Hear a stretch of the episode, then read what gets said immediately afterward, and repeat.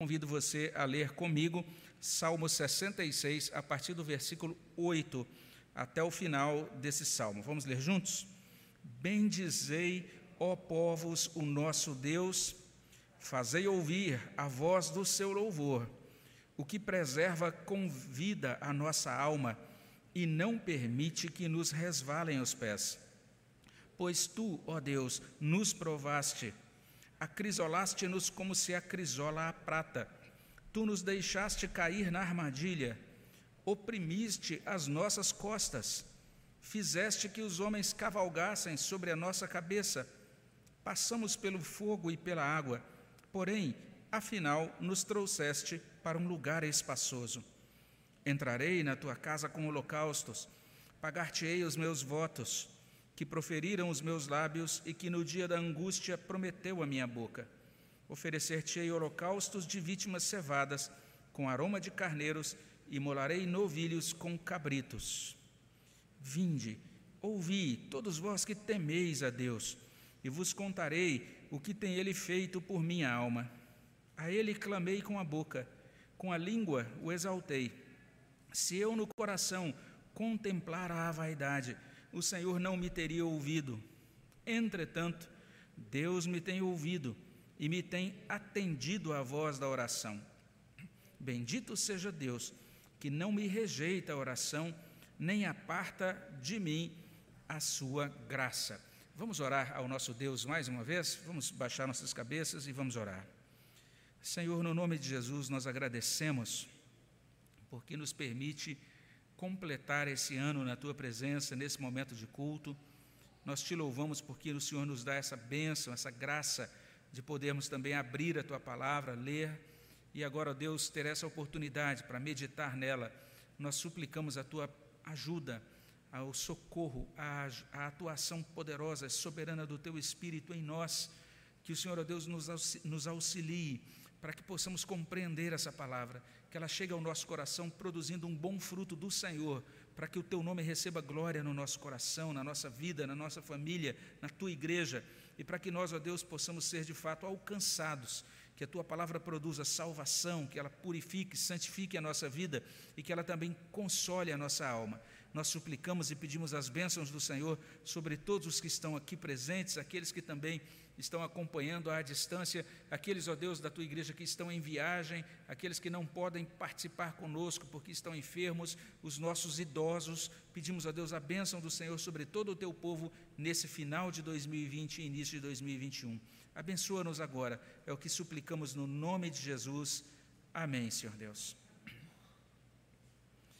Como eu disse também quando começamos essa meditação no Salmo 66, nós estamos diante aqui de uma convocação fervorosa e eloquente a esse culto sincero a Deus. São várias chamadas aqui nesse salmo ao culto, à adoração. A gente encontra vários verbos que destacam isso. O salmo já começa dizendo: aclamai, depois salmodiai a glória do seu nome, dizei a Deus que tremendos são os seus feitos. A gente encontra, vinde e vede as obras de Deus, tremendos feitos para com os filhos dos homens.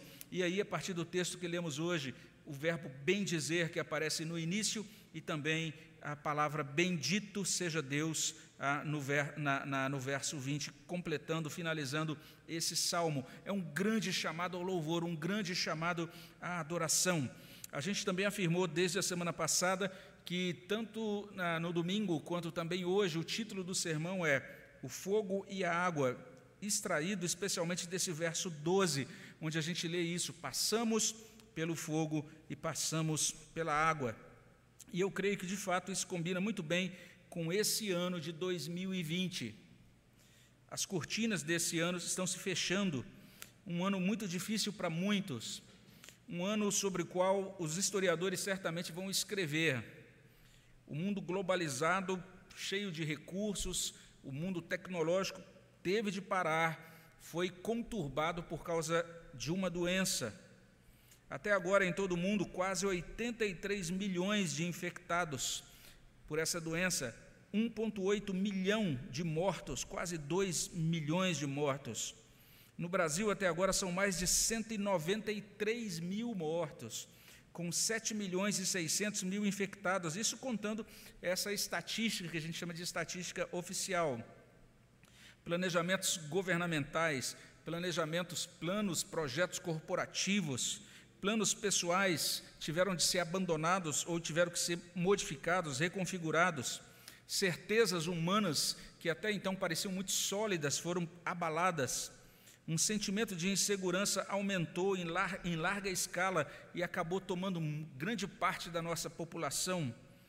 Abatimento, depressão, dificuldades econômicas e financeiras, estresse. E junto a isso, a gente e aí fica a gente fica sem saber se decorrente disso ou se apenas sendo exacerbado por isso, essa grande quantidade de desentendimento desentendimento entre gestores públicos, mas não apenas isso, também desentendimento dentro de casa, desentendimento entre famílias, desentendimento entre casais, também desentendimentos dentro da igreja cristã. E para muitos, então, esse ano de 2020 vai ser lembrado como o ano da grande provação, o ano em que passamos pelo fogo e pela água, como diz o verso 12. E é exatamente considerando isso que vale a pena a gente olhar para esses últimos versículos desse Salmo de número 66. Eles estão dentro da mesma tônica do início do salmo, nos convocando para oferecer a Deus um culto fervoroso, nos convocando a oferecer a Deus um culto sincero. E lá atrás, né, no finalzinho da sessão anterior, a gente tem no finalzinho do verso 7 essa admoestação, né? Não se exaltem os rebeldes. E logo depois dessa fala, logo depois dessa advertência, não se exaltem os rebeldes, a gente encontra o verbo: bendizei, ó povos, bendizei o, o nosso Deus. Ou seja, ao invés de sermos rebeldes contra esse Deus, que nós possamos nos colocar diante dele e que nós possamos bendizê-lo, nós temos de bendizê-lo. E a partir desse verso 8, Deus deve ser bendito, ele deve ser cultuado, ele deve receber adoração por duas coisas. O salmo está nos chamando a, essas, a esses dois atos de adoração, ou a esse, ato de adoração por esses dois motivos. Primeiro, ele está dizendo para a gente bendizer a Deus, porque esse Deus nos preservou. Está aí nos versos 8 até o verso 15. Além disso, nós devemos bendizer a Deus, porque esse Deus não rejeitou as orações humildes. Está aí do verso 16 até o verso 20. E a gente quer começar nesse culto de Ano Novo a bendizer a Deus, pois Ele nos preservou. Esse é o primeiro chamado dessa última parte do salmo. Vamos bendizer a Deus, pois Ele nos preservou. É interessante como o salmo vai afunilando a adoração. Desde o início eu tenho dito que ele fala sobre culto, ele traz uma boa informação, uma boa quantidade de informação sobre adoração bíblica, adoração cristã. E é interessante como aqui, quando a gente agora olha para o salmo inteiro, a gente vai percebendo esse afunilamento. Primeiro tem um chamado muito amplo: aclamai a Deus toda a terra. Então a terra, de modo amplo, de modo muito geral, é chamada a adorar a Deus nesse salmo de número 66. Depois, as nações são chamadas a adorar a Deus. Mais adiante, no verso 7, é dito que os olhos de Deus vigiam as nações. E aí, já agora no início do verso 8, Bendizei, ó povos. Então, esse chamado muito amplo, a terra deve adorar, as nações, de modo geral, devem adorar, devem adorar. Mas agora, a gente vai chegar nesse ponto. O texto vai dizer: nós devemos adorar a Deus. Então, agora tem toda uma ênfase em, no povo de Deus adorando ao Senhor. Você vai perceber uh, o, o, modo como o texto se desenvolve a partir do verso 9. Ele vai falar lá de nossa alma, nos resvalem os pés. Tu, é, pois tu, ó Deus, nos provaste, acrisolaste-nos, tu nos deixaste. Então, agora é a realidade corporativa, o povo de Deus adorando ao Senhor. Lá no verso 16: Vós que temeis a Deus. E chega nesse ponto muito pessoal, em que agora ele vai dizer: entrarei na tua casa, eu entrarei na tua casa. Então, a adoração sendo oferecida, um chamado à adoração, melhor dizendo, para que toda a terra o adore, para que todas as nações, de modo geral, muito amplo, o adorem, para que o povo de Deus, de modo geral, o adore, para que eu o adore. Esse afunilamento da adoração é extremamente importante. A gente precisa entender que a adoração é cósmica, mas ela é pessoal.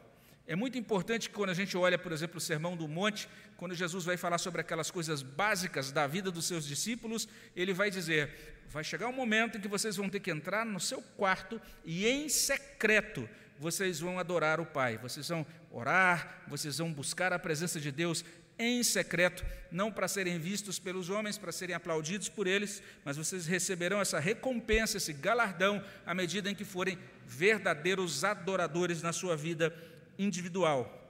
E essa adoração, que é tanto a adoração do povo reunido, como num culto, numa ocasião como essa, como também é uma adoração pessoal, ela tem muito a ver com aquilo que a gente canta em um hino da nossa igreja, o hino 163, As Muitas Bênçãos.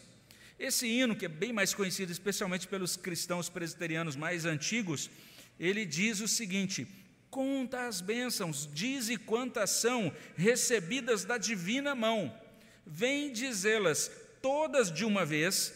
E aí a última linha do coro é muito bonita, diz assim: e verás surpreso quanto Deus já fez. Ou seja, se você começar a contar as bênçãos de Deus na sua vida, você vai se surpreender, você vai verificar quanta coisa boa Deus fez na sua vida.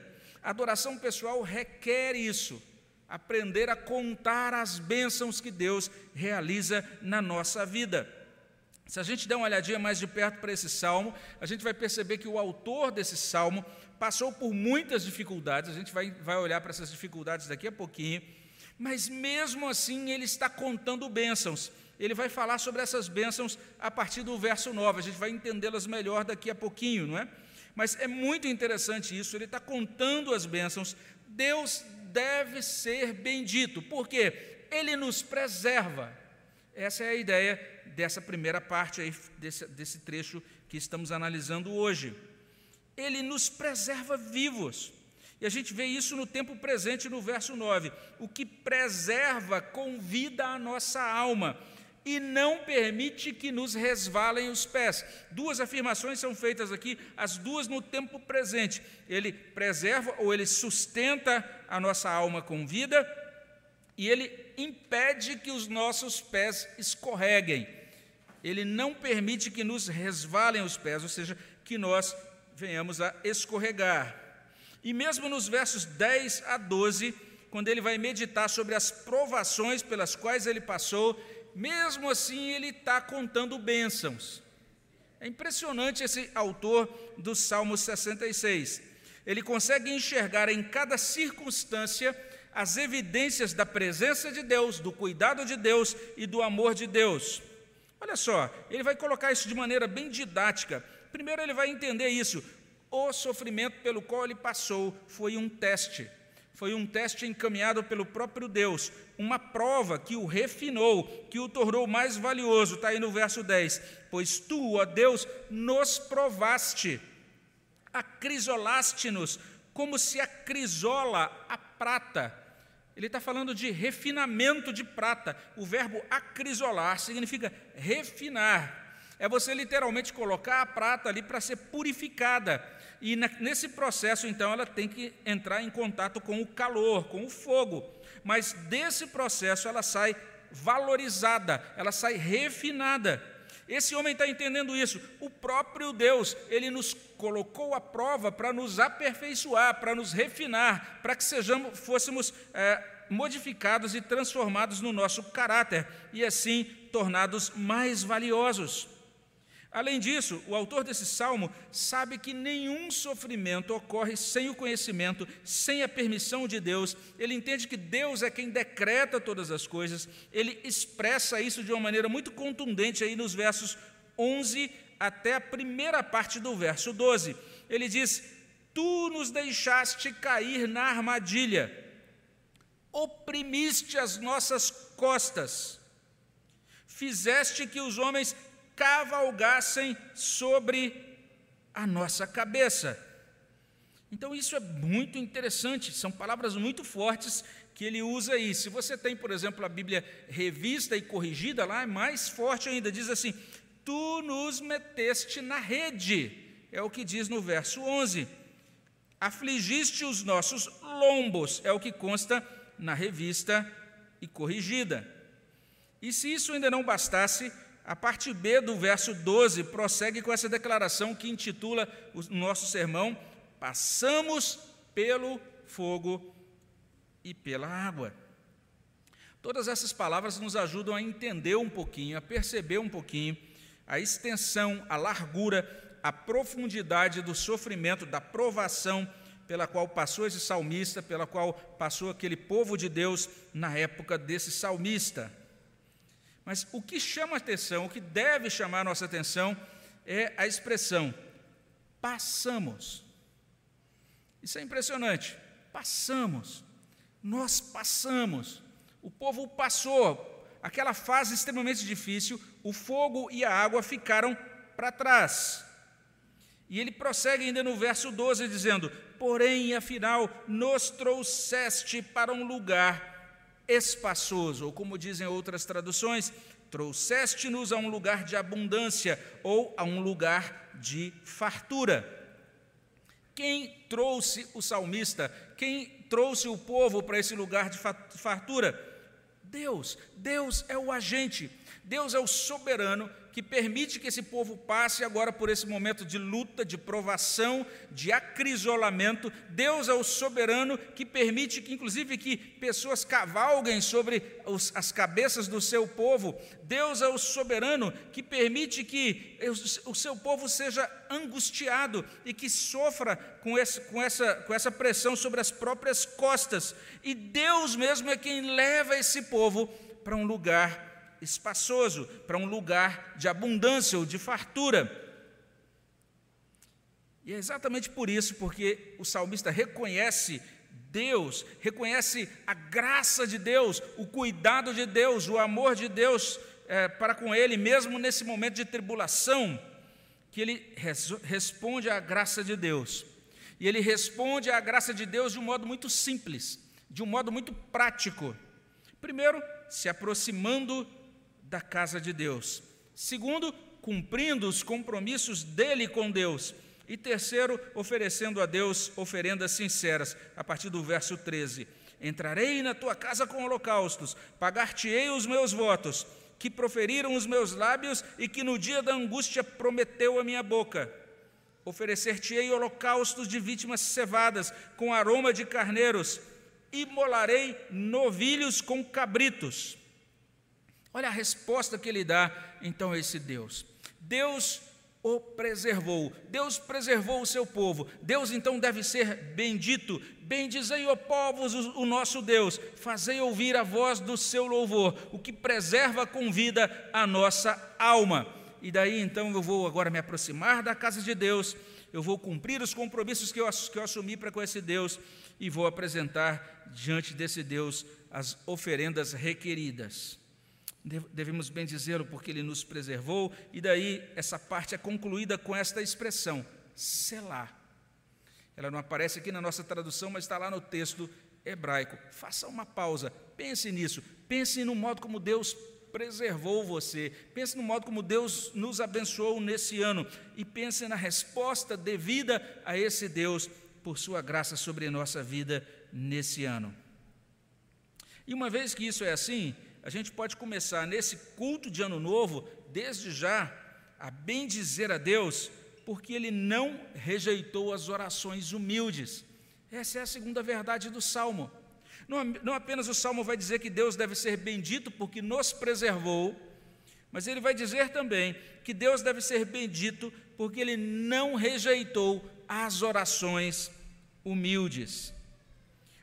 Nesse verso 16, a gente tem esse autor chamando as pessoas que ele conhece. Ele faz então agora esse chamado, essa convocação, para que elas possam vir, para que elas possam ouvir. Ouvir o quê? Ele vai contar, ele vai falar sobre aquilo que Deus fez de bom para ele. Ele diz no verso 16: Vinde, ouvi, todos vós que temeis a Deus, e vos contarei o que tem ele feito por minha alma.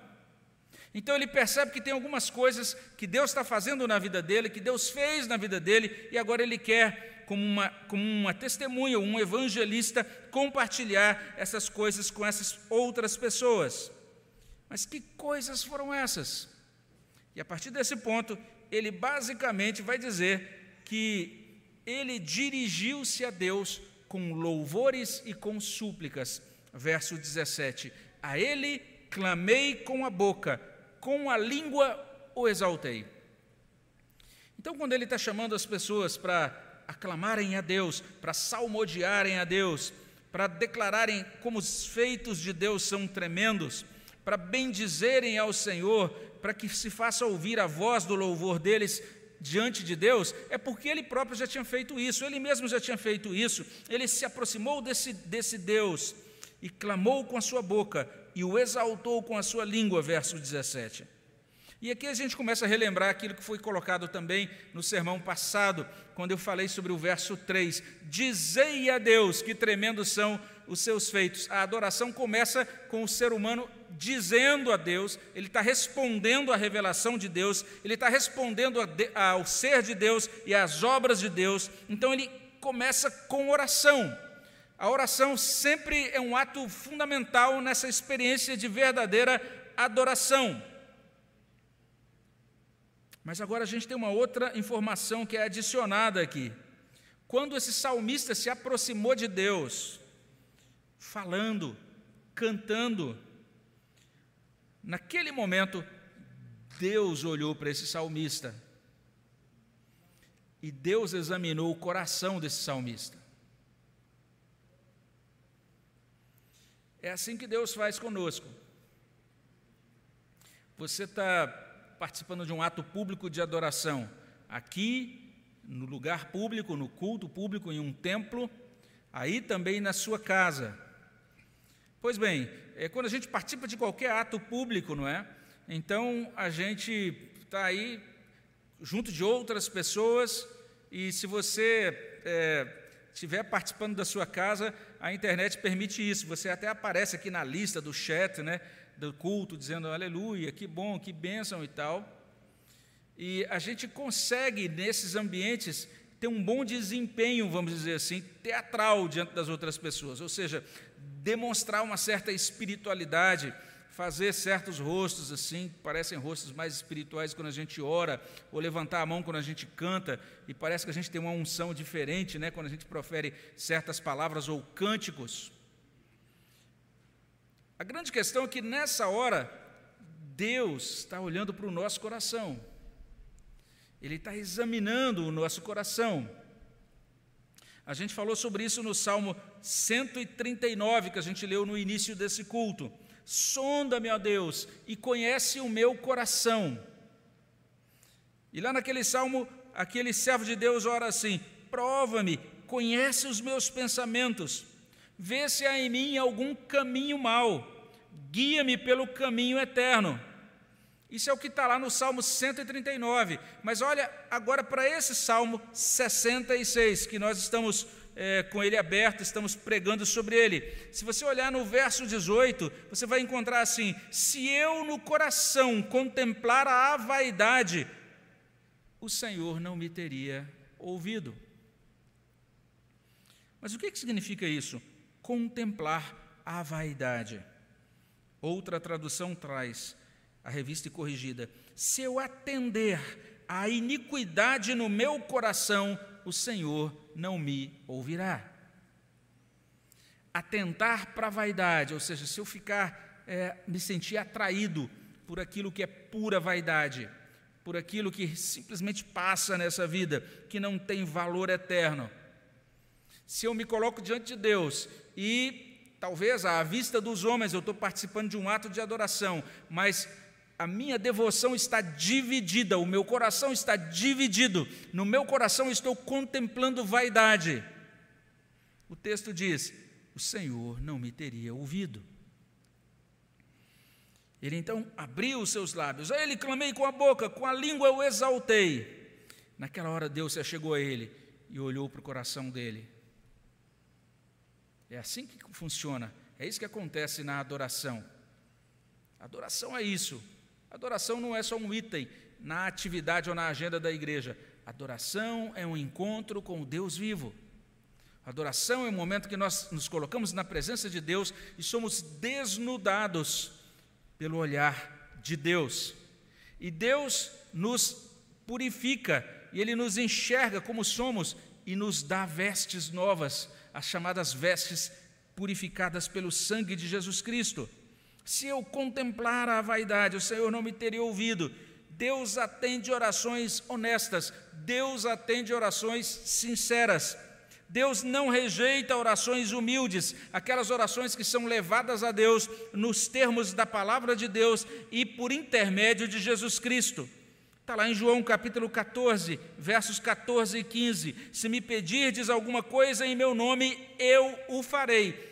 E ele emenda: Se me amais, guardareis os meus mandamentos. Então, esses que estão orando, esses que estão caminhando com Deus e colocando súplicas diante de Deus, são aqueles que o amam e que guardam os mandamentos dele. E agora a gente olha para o verso 19 desse Salmo 66. Ele diz: Entretanto, Deus me tem ouvido e me tem atendido à voz da oração. Ah, se eu tivesse contemplado vaidade, Deus não me ouviria. Entretanto, Ele tem me, ele tem me ouvido, Ele tem atendido a voz da oração. O modo como ele coloca isso é muito tocante. Ele me tem atendido a voz da oração. Que bênção se nós pudéssemos dizer isso assim todos os dias. Deus me tem atendido a voz da oração. Eu tenho apresentado orações a Deus, eu tenho orado a Deus, Deus responde às minhas orações. Essa semana, na quarta-feira, a gente meditou um pouquinho sobre um outro salmo, o Salmo 76. Naquela ocasião, a gente se lembrou de, uma, de um evento que aconteceu na história, especificamente é, ali no, no, do povo de Deus na época de Ezequias a cidade de Jerusalém foi tomada, foi cercada, melhor dizendo, ela não chegou a ser tomada, mas ela foi cercada pelos assírios, ah, sob o comando do rei Senaqueribe, o imperador assírio naquela época. E o imperador, cheio de empáfia, cheio de orgulho, já tinha vencido muitas batalhas, nenhum outro povo tinha conseguido fazer frente a ele até aquela, aquele momento. Os deuses dos outros povos também tinham sido todos vencidos por Senaqueribe, então ele manda um recado, uma carta afrontosa ao rei do, de Israel, e ele está dizendo basicamente o seguinte naquela carta: Olha, se entreguem, porque se vocês não se entregarem, eu vou entrar aí, vou demolir, vou, de, vou devastar tudo, porque ninguém consegue é, se segurar ou se manter diante da minha presença. É bem interessante o que acontece naquele momento. E o que acontece ali é bem interessante porque é, alguns emissários do rei Ezequias recebem aquela informação, e logo depois que eles recebem, eu vou até ler aqui diretamente no texto, porque isso chamou minha atenção ontem. Eles se apresentam, eles vão até o profeta Isaías e eles dizem o seguinte: achei bem interessante isso. Os próprios emissários de Ezequias é, vão até o profeta Isaías e dizem o seguinte, lá em Isaías 37, diz assim: Porventura o Senhor teu Deus terá ouvido as palavras de Rabsaque, a quem o rei da Assíria, seu senhor, enviou para afrontar o Deus vivo, e repreenderá as palavras que o Senhor ouviu. Faze, pois, tuas orações pelos que ainda subsistem. Eu não sei se você entendeu o que está acontecendo aqui, mas é o seguinte: chegou lá um rei estrangeiro e diz: Vou matar todo mundo, a não, ser, a não ser que vocês se entreguem. E aí então vão os próprios israelitas. Os israelitas são o povo de Deus, mas eles vão ao profeta Isaías e dizem assim: Isaías, o Senhor teu Deus, será que ele ouviu as palavras de Rabsaque? Então o povo crente vai até o profeta Isaías dizendo: Isaías, o Senhor teu Deus. Eles não chamavam o Senhor de o Senhor nosso Deus. Eles chamavam o Senhor teu Deus. E eles dizem: Profeta Isaías, será que você pode fazer uma oração aí para ajudar a gente? Interessante isso. Eu acho isso muito interessante, porque nós temos um homem aqui dizendo: Deus me tem ouvido, me tem atendido a voz da oração. Ele era uma pessoa de oração, ele orava a Deus, ele conhecia Deus, ele tinha uma vida de oração. Mas algumas pessoas na igreja ficam querendo saber o seguinte: quem é a pessoa forte de oração na igreja? Oh, eu sei que tem o irmão tal ou a irmã tal, essa é a pessoa de oração. Então eu vou até ela, porque quando ela ora, Deus atende mesmo. Esse não é o padrão de Deus para oração. O padrão de Deus é que cada um de nós seja uma pessoa de oração e cada um de nós possa dizer: Deus me tem ouvido e me tem atendido a voz da oração. É interessante que depois desse episódio, o próprio rei Ezequias, ele recebe a carta de Senaqueribe e ele se apresenta diante de Deus. E ele leva a carta e coloca a carta e apresenta a carta diante do Senhor, dizendo: Senhor, nós precisamos que o Senhor faça alguma coisa, que o Senhor intervenha nessa situação. E Deus ouve a oração de Ezequias. E Deus manda Isaías dizendo: Isaías, diz a Ezequias que, visto que me pedistes acerca de Senaqueribe, então eu vou fazer isso, isso, isso. Deus atendeu a oração de, de, do rei Ezequias. Esse irmão, o escritor desse salmo, ele anda com Deus nesse mundo. Veja só, ele anda com Deus nesse mundo, mesmo estando sujeito a cair. Basta você olhar a linguagem do salmo, ele vai falar isso.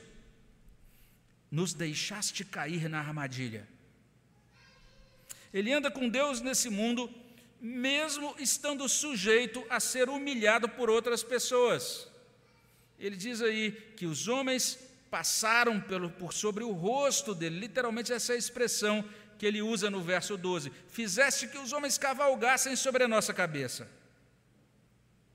Veja só, esse indivíduo anda com Deus nesse mundo, mesmo passando pelo fogo e pela água. Depois de passar por tudo isso, esse indivíduo continua orando e exaltando o nome de Deus. A ele clamei com a boca, com a língua o exaltei. E conforme ele vai orando, Deus vai acolhendo a oração desse homem. E conforme ele vai orando, Deus vai suprindo a vida dele com graça. Verso 20: Bendito seja Deus que não me rejeita a oração nem aparta de mim a sua graça. Então, essa segunda parte desse, dessa conclusão do Salmo 66 está dizendo isso. Vamos bem dizer a Deus, Ele não rejeitou as orações humildes. Esse homem podia olhar para trás e dizer: Olha só, Deus nos ajudou, Ele nos trouxe para um lugar espaçoso, Ele não rejeitou a nossa oração. E se ele concluiu aqui no verso 20, a gente também tem que concluir. E não apenas concluir o sermão, mas concluir o ano. Como é que a gente tem que concluir esse ano? Bendizendo a Deus, porque Ele nos preservou. Além disso, bendizendo, bendizendo a Deus, porque Ele não rejeitou as orações humildes. Vamos pensar nisso. Deus nos preservou. Será que você caiu em alguma armadilha em 2020? Esse salmista caiu. Será que você sentiu peso e dor sobre as suas costas? Passou por aflição nos lombos? Esse salmista passou por isso. Você foi maltratado pelas pessoas? As pessoas cavalgaram sobre a sua cabeça nesse ano de 2020? Não desanime. Essas pessoas mencionadas aqui no Salmo 66, esse irmão que escreveu esse salmo, todos eles passaram por situações assim. E eles prevaleceram. Esse povo de Deus do passado prevaleceu, porque Deus o ajudou. E eu sei que 2020 foi um ano esquisito. 2020 foi um ano diferente de todos os demais. Talvez para você 2020 tenha sido um ano assustador. E a gente sabe que para algumas pessoas foi um ano triste, porque perderam pessoas queridas. E nós temos, inclusive nesse momento em que esse culto está acontecendo, pessoas amigas, parentes nossas, conhecidas nossas, que estão lutando em UTIs, enquanto a gente está reunido aqui para adorar ao nosso Deus. Provavelmente o ano de 2020 vai ser marcado nas nossas memórias. A gente vai falar ainda sobre esse ano em épocas vindouras. Talvez a gente só entenda adequadamente o que, acontece, o que aconteceu de fato nesse ano de 2020 daqui a uma ou duas décadas, talvez. A gente vai poder entender, podendo ter, dar aquela olhada retrospectiva, não é? Um ano difícil demais, um ano incerto demais, um ano inesperado demais, um ano confuso demais, um ano duro demais. Mas preste atenção na palavra de Deus. Passamos pelo fogo e pela água. Esse ano de 2020 está findando.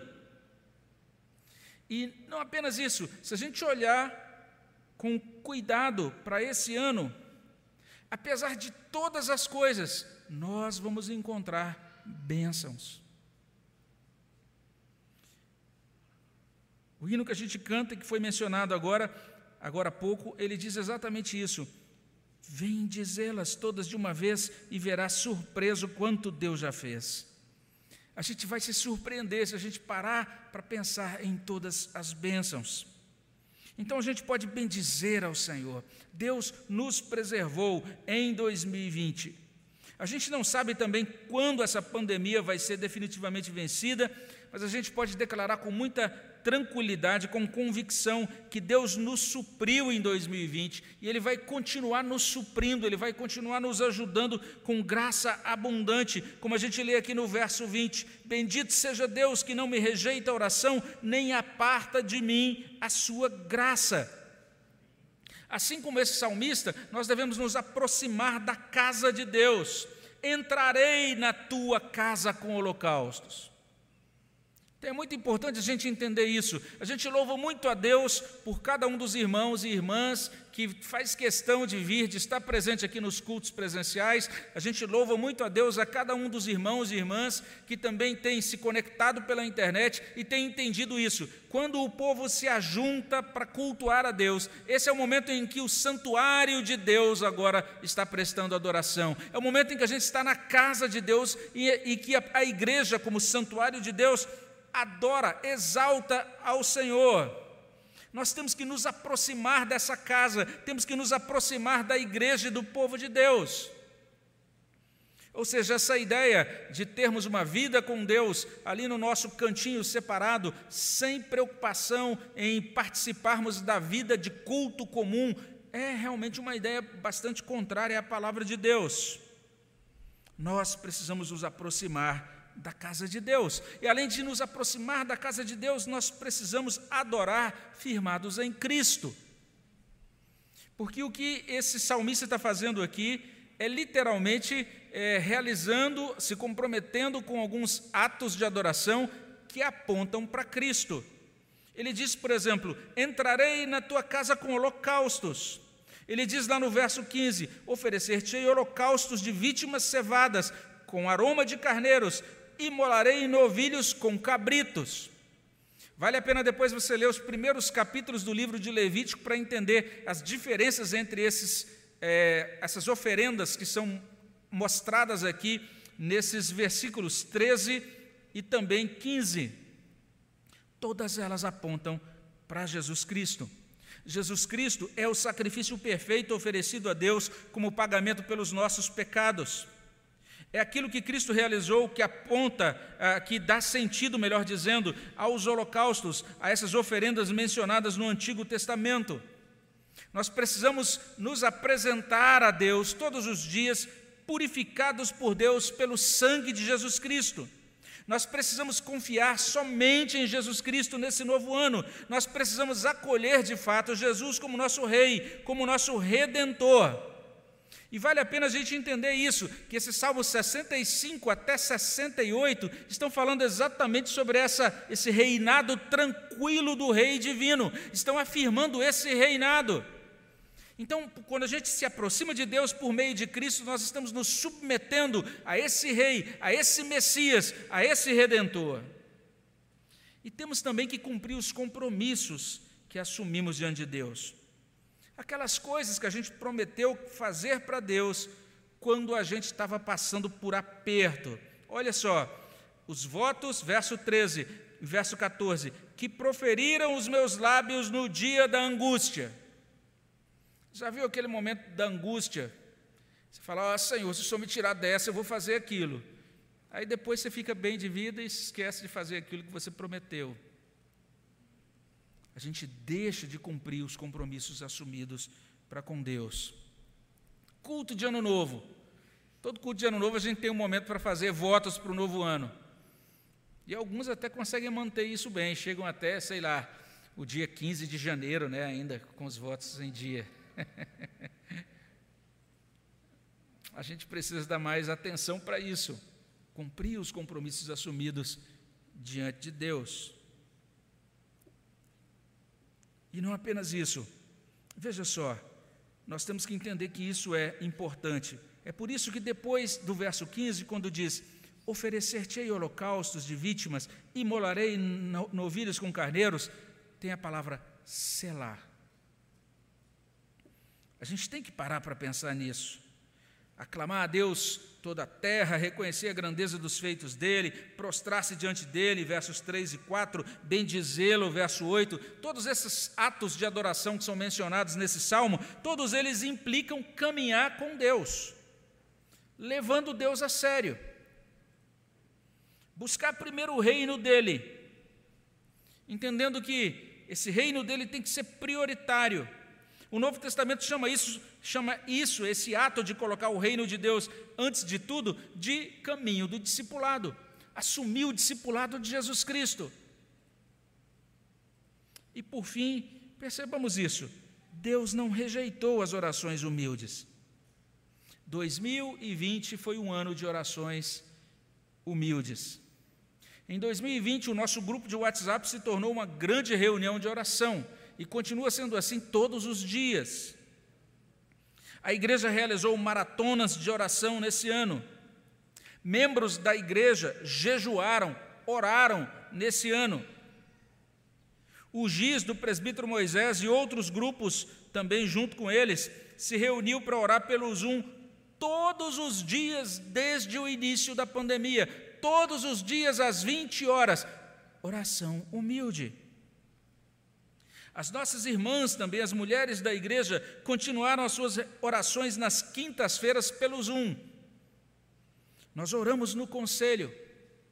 Nós começamos a orar nas manhãs de quarta-feira. Nós continuamos a orar nas noites de quarta-feira. Deus não rejeitou as orações humildes. E Ele não vai rejeitá-las. É por isso que a gente deve continuar orando mais e melhor em 2021. Então eu preciso colocar isso para você. Se em 2020 você não foi uma pessoa ativa na oração, se em 2020 você não foi uma pessoa de oração, esse é o convite para você para esse novo ano de 2021. Que em 2021 nós sejamos mais orantes, que nós sejamos melhores adoradores. É a este fim que esse Salmo 66 nos chama desde o início. E se você deseja pedir que seja assim na sua vida, se você deseja orar por essas coisas, eu quero convidar você a fazer isso agora mesmo. Nós vamos, nesse momento, baixar nossas cabeças e vamos orar ao Senhor. Nós somos convocados por Deus a fazer isso nesse salmo de número 66.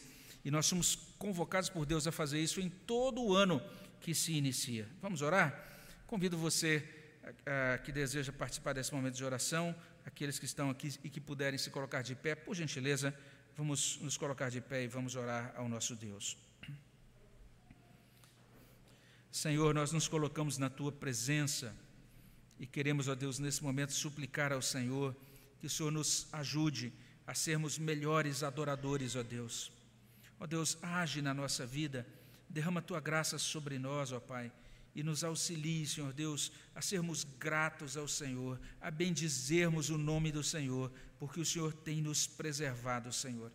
E ainda que tenhamos passado por situações tão duras, ainda, ó Deus, que tenhamos tido perdas tão preciosas e doloridas, ainda, Senhor Deus, que tenha sido um ano que tirou verdadeiramente o chão de debaixo dos nossos pés, Mas, ó Deus, que bom que nós temos essa convicção de que nossos pés estão firmados nas tuas mãos, de que nós estamos firmados nas mãos do Deus Todo-Poderoso, que o Senhor nos guarda, que o Senhor, ó Deus, é o nosso pastor e nada nos faltará. Ó Deus, nós queremos agradecer ao Senhor, nós queremos bendizer ao, ao Senhor, porque o Senhor não desprezou as orações simples, humildes, que foram é, levadas à tua presença, colocadas diante do teu trono de graça, pelo teu povo que te buscou com sinceridade de alma.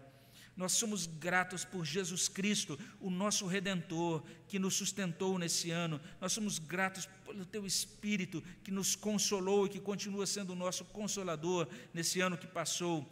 Nós agradecemos ao Senhor, Deus Pai, pelo teu plano tão perfeito, de, ó Deus, mesmo quando nos é, deixa à mercê do sofrimento, permite que passemos por provação e dificuldades, mas tudo isso tem a finalidade de nos refinar, para que nós sejamos aperfeiçoados na nossa caminhada com o Senhor. E no devido tempo, o Senhor nos traz para um lugar de abundância, para um lugar espaçoso. O Senhor nos conduz, ó Deus, não apenas para pastos verdejantes, para nos nutrir, nos fortalecer, nos alimentar, mas também, ó Deus, o Senhor nos conduz para lugares de descanso, para águas onde nós encontramos refrigério. Obrigado, porque nesse ano de 2020 nós recebemos refrigério do Senhor e nós recebemos, ó Deus, a bênção do Senhor. Pedimos essas bênçãos, ó Deus, e que o Senhor nos tome pela mão e nos ajude para que no novo ano nós sejamos melhores adoradores, que nós possamos caminhar com o Senhor e adorar ao Senhor em espírito e em verdade. Recebe a nossa gratidão por esse ano, ó Pai. É o que pedimos no nome de Jesus. Amém, Senhor Deus.